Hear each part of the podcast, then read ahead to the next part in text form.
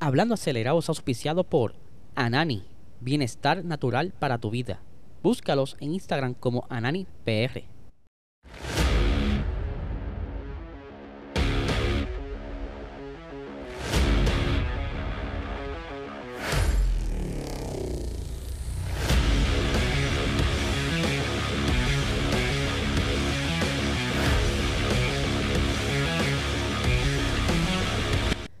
Saludos amigos fiebre, bienvenidos a todos a otra edición más de Hablando Acelerable, HableLCL. Espero que se encuentren bien, ya hoy es martes y mañana miércoles tendremos entonces el episodio de Box Talk con G90PR y tenemos un invitado especial que ya durante el día de mañana miércoles estarán viendo eh, cuando zumbemos la promo quién será nuestro invitado especial que la pasamos súper brutal, un episodio súper... Eh, por decirlo así, que los mantuvimos todo el tiempo en high, ¿verdad? Para que se lo disfruten. Eh, un invitado que está entrando a esto del mundo de la Fórmula 1 y que, está bien interesado en ir aprendiendo de todo esto de la Fórmula 1, así que no se lo pueden perder. Por supuesto, tenemos a nuestro auspiciador Anani, Bienestar Natural para tu vida. Busca eh, sus productos en su website como ananifarma.com eh, y vas a ver toda la gama de productos que ellos tienen, de todos los sabores, todas las maneras, ¿verdad? Para tú consumirla. Como también puedes verlo, eh, o sea, seguirlo en Instagram para que estés al tanto de todo su movimiento, ya sea en los diferentes eventos, los diferentes dispensarios que están siendo, ¿verdad? Eh, distribuido este producto. Así que dele la vuelta para que le dé una ojeadita, ya que tú tienes la licencia de cannabis. Arrancando con el episodio de hoy, Usted sabe muy bien que durante el Gran Premio de España, Max Verstappen tuvo problemas con su diares eh, en cerca de las vueltas cuando él quería pasar la George Russell. Presentaba como que, mira, no, le estoy dando el botón y no activa, esto no funciona. Eh, le dijeron varias opciones como que, mira, eh, no entres tan duro en el curve, entra en el curve, actívalo antes, actívalo después y pues funcionaba cuando le daba la gana. Luego, pues, se dieron cuenta que tenían problemas con unos pasadores cerca de los corners que le estaba perjudicando. El pistón no estaba muy religioso, que digamos. Pero entonces, para el Gran Premio de Mónaco, pues, no pudieron como que retar mucho esto del alerón trasero, ¿verdad? Del diares, porque la pista como tal no, no tiene una zona de diares tan amplia para generar tanta velocidad y carga aerodinámica que pudieran retar quizás esas reparaciones o esas piezas que cambiaron. Pero esta semana, para los que no sepan, se van para el Gran Premio de, de Baku, ¿verdad? Allá en Azerbaiyán, donde tienen una super recta. Y aquí es bien importante el que ese funcionamiento de ese DRS esté, mano, en óptimas condiciones. Tiene que estar abierto a tu tiplén para entonces tener oportunidad de rebase. Porque usted sabe muy bien que este circuito donde único, ¿verdad? Donde más oportunidades hay para hacer pase es en esa recta que es bastante larga y sin DRS no va haber break.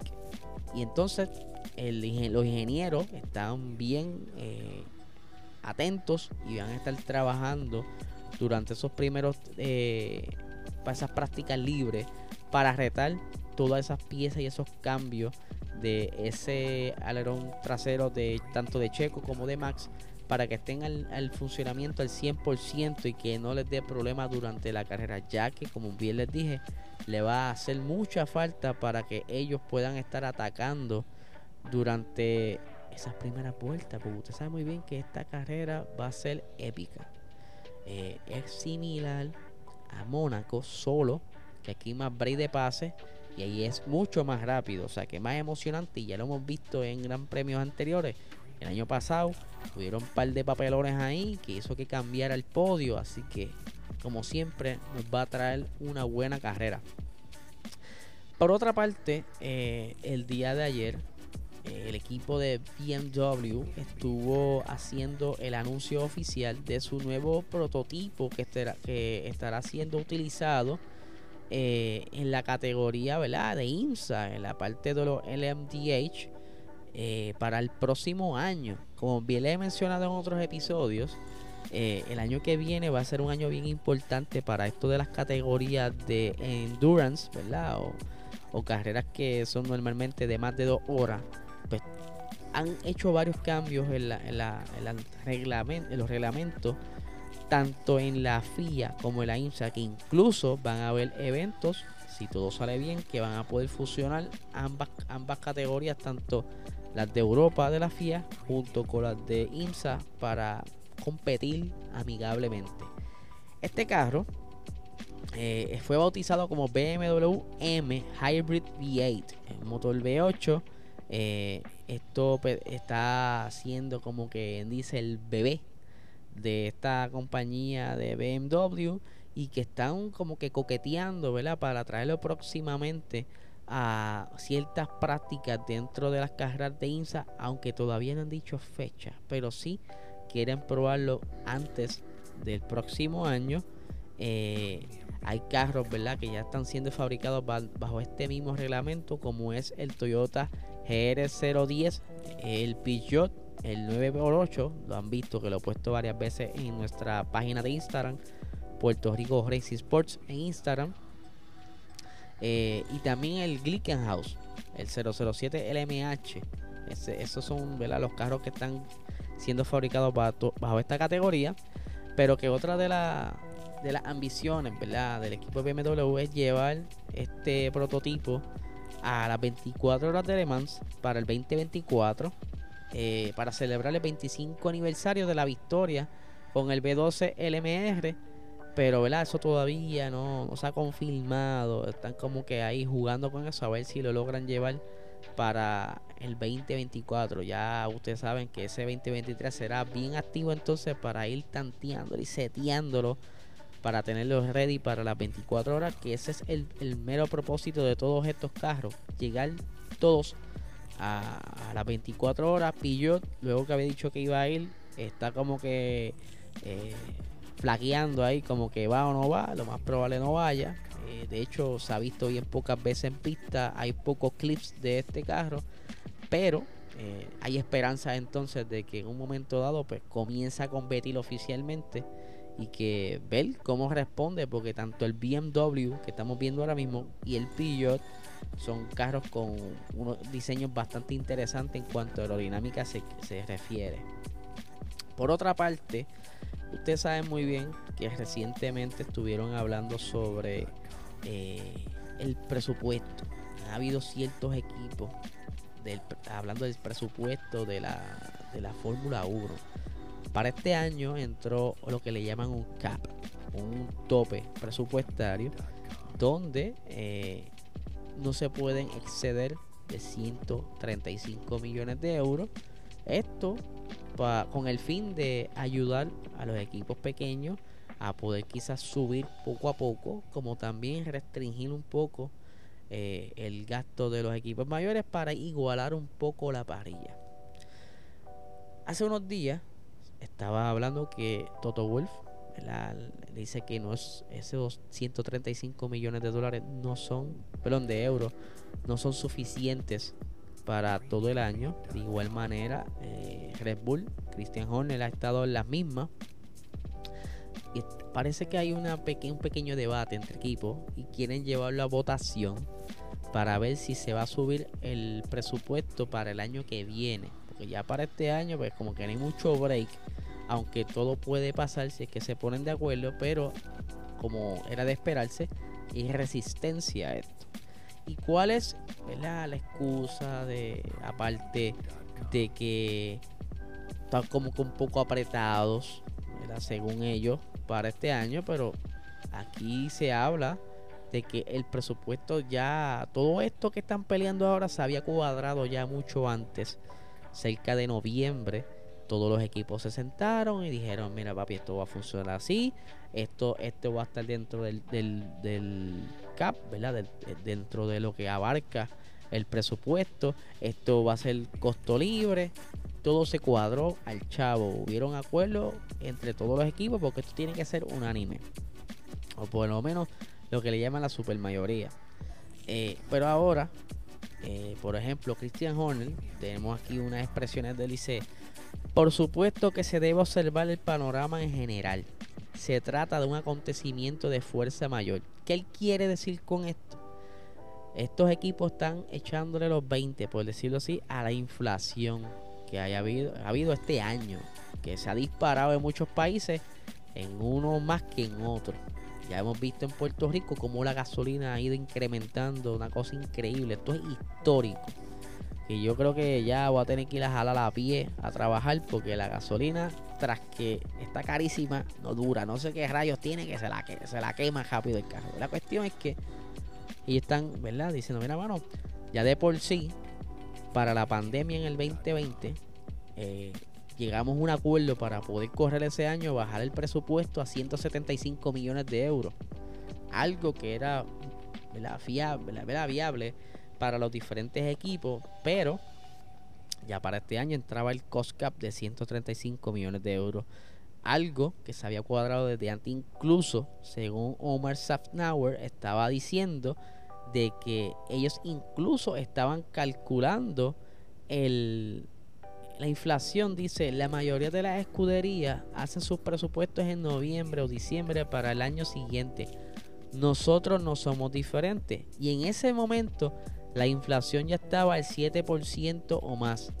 El RPI, que es el índice de precios al por menor, en Inglaterra era del 7,1 o 7,2%. Lo tuvimos en cuenta a la hora de elaborar nuestros presupuestos y, y de establecer todo el trabajo de desarrollo que íbamos a realizar. O sea, si por una parte estaba hablando Horner de que hay un, la inflación y él incluso estaba hablando de la guerra que afectó, como bien hemos dicho, esto sí ha afectado de, de cierta manera a la gran mayoría de los países, pero como esto es la Fórmula 1, esto es básicamente eh, todo ya premeditado. O sea, ya hay muchas cosas que se trabajan. Por ejemplo, quizás ahora mismo estén trabajando ya algunas de las escuderías en el monoplaza del año que viene. Eh, quizás en desarrollo de ciertas piezas. Eh, cómo vamos a hacer esto, cómo hacer todo otro. Ya estén fabricando algo. y esto está cayendo, como quien dice, dentro del budget parte de este año y lo dividirán en el resto del año para el siguiente. Eh, y ya en las piezas de este año, si tú las desarrollas este año, corren con los precios de este año. O sea, el carro quizás se desarrolló el año pasado y ya estaba corriendo con los precios de ese año. O sea, la inflación quizás nos ha afectado un poco, ¿verdad? Yo no soy muy matemático en estos presupuestos, pero como que le estoy buscando la lógica, ¿verdad? Para entenderlo. Mientras que el director del Romeo también eh, tiró sus balas para defender, dice no es en absoluto un caso de fuerza mayor porque la inflación no lo es. Sabíamos perfectamente en octubre o noviembre cuando hicimos el, eh, lo de presupuesto que habría una inflación y ahora los equipos son los que tienen que decidir si quieren desarrollar en monoplaza toda la temporada y perderse cuatro carreras o si prefieren bajar el ritmo y acabar el año relax. De manera sincera, creo que en un momento, en un momento dado tenemos que ponernos de acuerdo en el hecho de que nos, vamos a intentar, o sea, no vamos a intentar cambiar la norma. Fue exactamente la misma historia con el peso. Algunos no lo consiguieron y el número de equipos fue suficiente como para modificarlo cuando no lo lograban, el o sea, no lograban el objetivo. No es un tópico que si tienes 8 monoplazas por debajo del peso, después de la clasificación, esos 8 serán descalificados.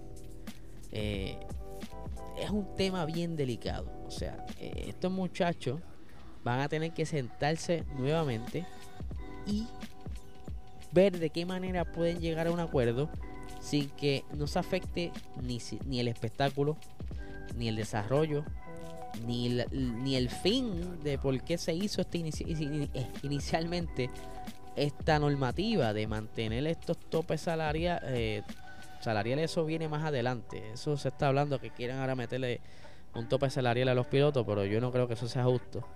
Eh, pero siguiendo la línea del presupuesto para el desarrollo de los monoplazas, llevar la logística y todo lo demás, eh, se hizo para poder ayudar a los equipos que estaban bastante atrás.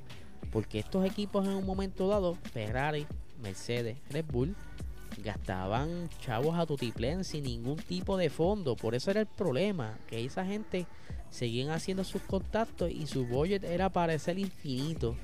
Y mientras los que estaban atrás, cada vez estaban más atrás, cada vez estaban más atrás, porque no tenían el apoyo económico de ningún auspicio o de los mismos co-owners, porque decían, mano, no vamos a seguir invirtiendo si estamos perdiendo, ¿sabes? No, no, no, es, ganancias para nosotros porque estamos en la parte de atrás. Eh, apenas las cámaras nos cachan. Ese, ese es el fin de todo esto. Que todo el mundo esté más o menos parejo que quizás en cada carrera puedan batallar y tener esa atención porque tu carro tiene esos auspicios, esos banners que se tienen que ver. ¿Sabes? De eso se trata. Yo tengo un auspicio, pero se tiene que ver para que venda.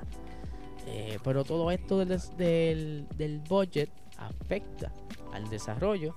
Y entonces, pues, estos equipos grandes tienen que aguantar un poquito la vara y bajarle al trote para que entonces el budget le dure. Porque si es cierto como están hablando, si están gastando mucho dinero en exceso estos equipos o que no tienen dinero suficiente para correr el año, algún equipo tendrá problemas en alguna parte de la temporada y quizás o no pueda correr o vaya quizás a penalizar en caso de que exceda ese budget. Así que vamos a ver qué pasa con esto. Está bien interesante y estaremos siguiendo de cerca todo lo que suceda si es que van a llevarlo a una votación próximamente qué van a decidir, porque esto va a ser debate de varias semanas, porque esto no se va a decidir en dos días, porque como todo, al igual que las leyes en los diferentes países, se tiene que llevar un foro para que todo el mundo vea los términos y si todo el mundo está de acuerdo, bla, bla, bla. Ya ustedes saben cómo es esto, así que recuerden que mañana tendremos el episodio de Box eh, donde tenemos un invitado especial que le, está empezando a gustar la Fórmula 1. O sea, ya la familia de él la sigue de hace muchos años, pero faltaba a él y se nos quiso unir de todas maneras para compartir con nosotros y eso de verdad que para nosotros valió mucho y muchísimas gracias. Mañana le doy las gracias con nombre, pero muchísimas gracias a esas personas invitados eh, que ya lo estarán viendo mañana. Así que nada gente, recuerden darle like, darle subscribe, compartir este contenido. Si está en formato audio, dale cinco estrellitas, déjanos un, review. ¿Qué opinas de este podcast? Eh, ayúdanos con ese granito de arena a seguir creciendo. Y por supuesto, Anani eh, Bienestar Natural para tu vida. Si te gusta o tienes licencia de cannabis medicinal, puedes verlo a través de su website ananifarma.com como también en Instagram como AnaniPR. Así que nada, gente, los voy dejando. Nos vemos mañana.